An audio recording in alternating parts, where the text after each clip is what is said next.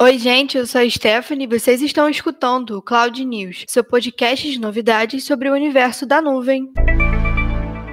E no episódio de hoje a gente vai falar um pouquinho sobre outras novidades que vão te ajudar bastante com a LGPD. Vamos falar sobre novos lançamentos de celulares, Apple Car e também vamos falar sobre o que efetivamente acontece se você não aceitar os novos termos de uso do WhatsApp. E começando com notícia boa para quem estava desesperado com a nova Lei Geral de Proteção de Dados, o governo está aqui para ajudar vocês agora. Amanhã, no dia 25 de fevereiro, quinta-feira, o governo federal vai lançar uma plataforma forma de capacitação e certificação profissional sobre temas ligados à Lei Geral de Proteção de Dados, ou LGPD, né? O evento de apresentação vai reunir autoridades públicas e empresários para discutir questões relacionadas à proteção de dados, conformidade e experiência na implementação do GDPR, a norma da União Europeia que regula a proteção de dados. Essa plataforma foi desenvolvida pelo Serpro, em parceria com a empresa portuguesa DataShield, que possui experiência em oferecer soluções integradas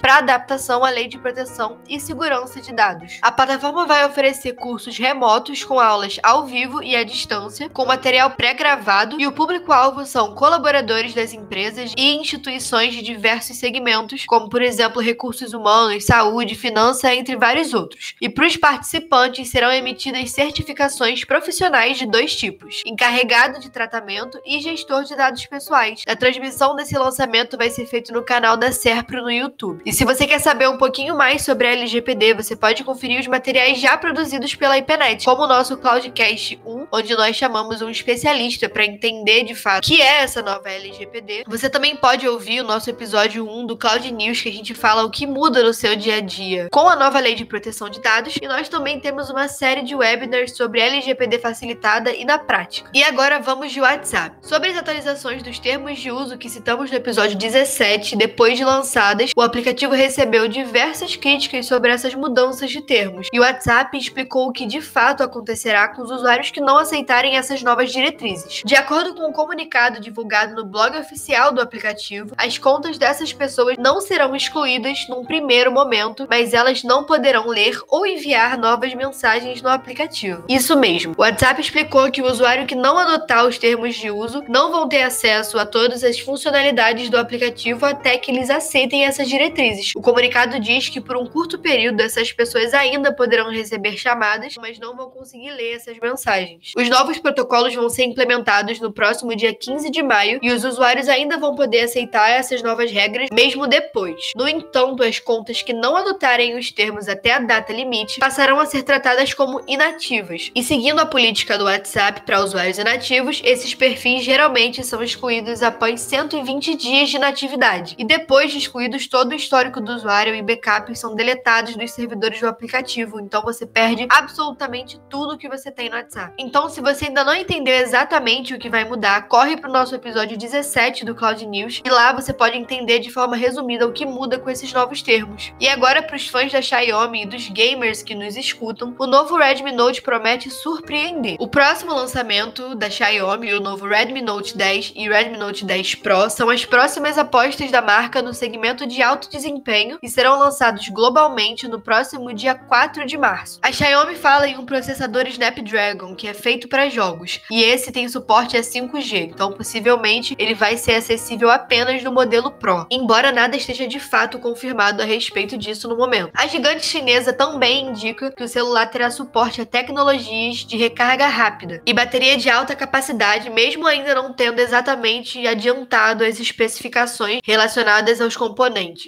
Uma imagem lançada sugere também a presença de vidro curvo nas bordas da tela, mas ainda nada garantido. Essa tendência começou há um tempo atrás e a Samsung produziu vários aparelhos com a tela curva, mas logo eles voltaram atrás e agora as telas já estão retas de novo. Vocês curtem essa trend da tela curva? Vamos aguardar o lançamento para ver como é que vai ficar o design desse novo celular. E agora a gente vai falar um pouquinho sobre algumas dúvidas que várias pessoas estão tendo sobre o Apple Car. Os rumores sobre o Apple Car, como seria chamado assim o carro, ganharam força recentemente após as revelações feitas por Min Chi analista de mercado que adianta vários lançamentos da marca. Segundo ele, o veículo provavelmente será montado pela Hyundai e pode ser lançado já em 2025, mas em resposta recente ao relatório, a montadora afirmou que não há conversas com a Apple no momento. Ao que tudo indica, o carro será autônomo. E em dezembro de 2020, várias fontes ligadas à Apple que pediram anonimato revelaram que a companhia está focada em produzir um carro elétrico que dirige sozinho. O projeto Titan, como é chamado, está em pausa na empresa desde 2014 e tem sido abandonado e retomado algumas vezes desde então. Sobre a fabricação, é possível que ela não seja feita diretamente pela Apple. A ideia é ter um parceiro para construir esses veículos e a marca ficaria responsável apenas pelo sistema de direção autônoma, que por sua vez seria integrado ao carro fabricado por uma montadora tradicional. E a pergunta que não quer calar é como seria o design desse carro. Infelizmente, esse é um dos aspectos mais nebulosos da Apple Car.